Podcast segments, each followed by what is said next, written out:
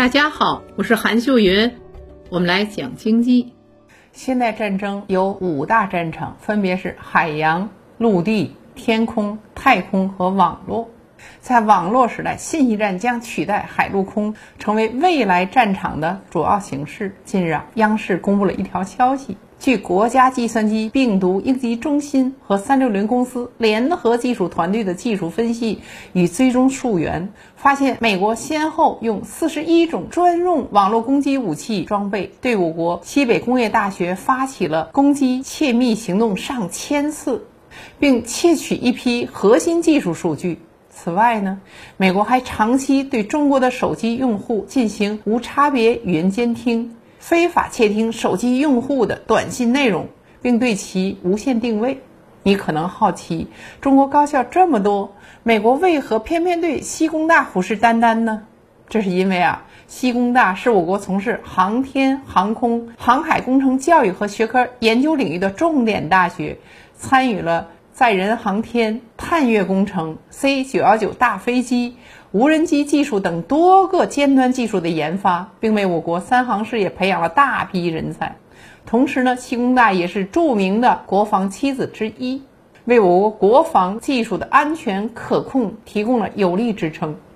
全国第一架小型无人机、第一台地效飞行器、第一台航空机载计算机等等，均诞生于西工大。西工大强大的科研实力让美国感到了威胁。美国为了掌握西工大的一举一动，获取相关的技术研发进展和核心机密，就对西工大开展了攻击窃密。其实，美国监听全球早已不是新鲜事儿了。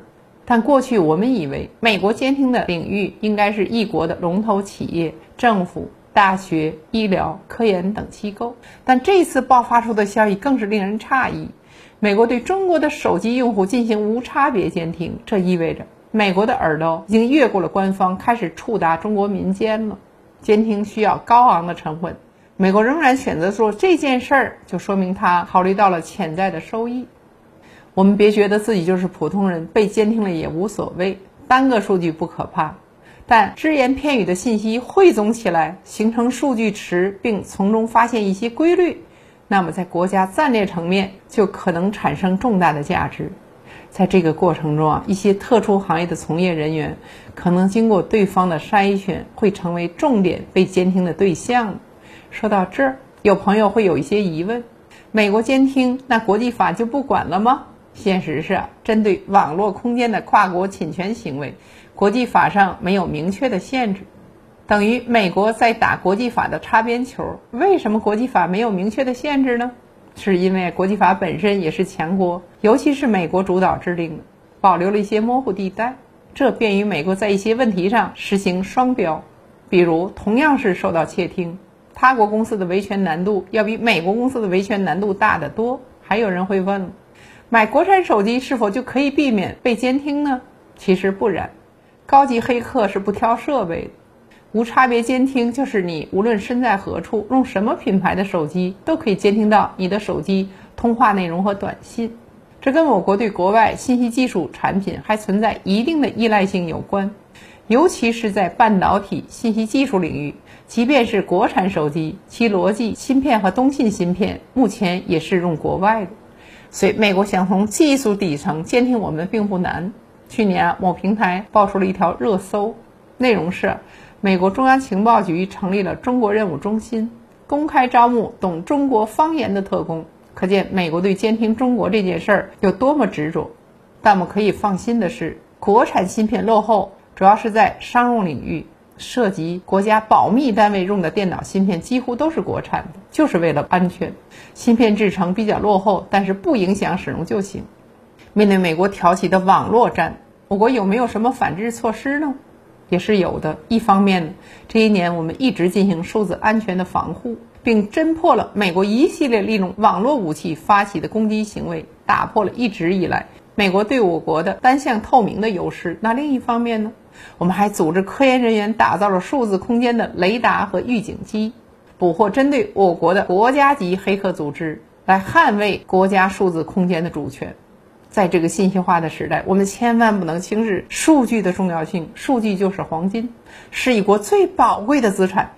为什么我们历经千辛万苦也要研发北斗导航呢？就是不受制于 GPS 的垄断，因为用别人的导航等于出卖了自家的数据。反之，为什么某地赴美上市，美国执意要求上交道路信息和用户的信息？因为啊，这背后都是重要的数据。往大了说呢，正如我们开头说到的，现代战争大多是没有硝烟的，因为治信息权的重要程度也越发凸显。很多人评价治信息权的重要性，甚至高过了制空权。制海权和制地权，所以信息安全一定要引起我们每一个人的重视。任何我们看似无所谓的信息汇集成信息池，其价值都是不可估量的。那作为普通人，虽然我们干不了别的，但也要提高网络安全的意识，了解更多的隐私保护的手段，要尽量做到以下几点来减少信息泄露的概率。那第一点是尽量避免在手机终端留下过多的私人信息。第二点是呢。不要通过非官方渠道下载任何 APP，尽量选择在官方应用商店下载。第三点是，不要打开未知的网络链接和不熟悉的电子邮件，不随意填写个人的资料。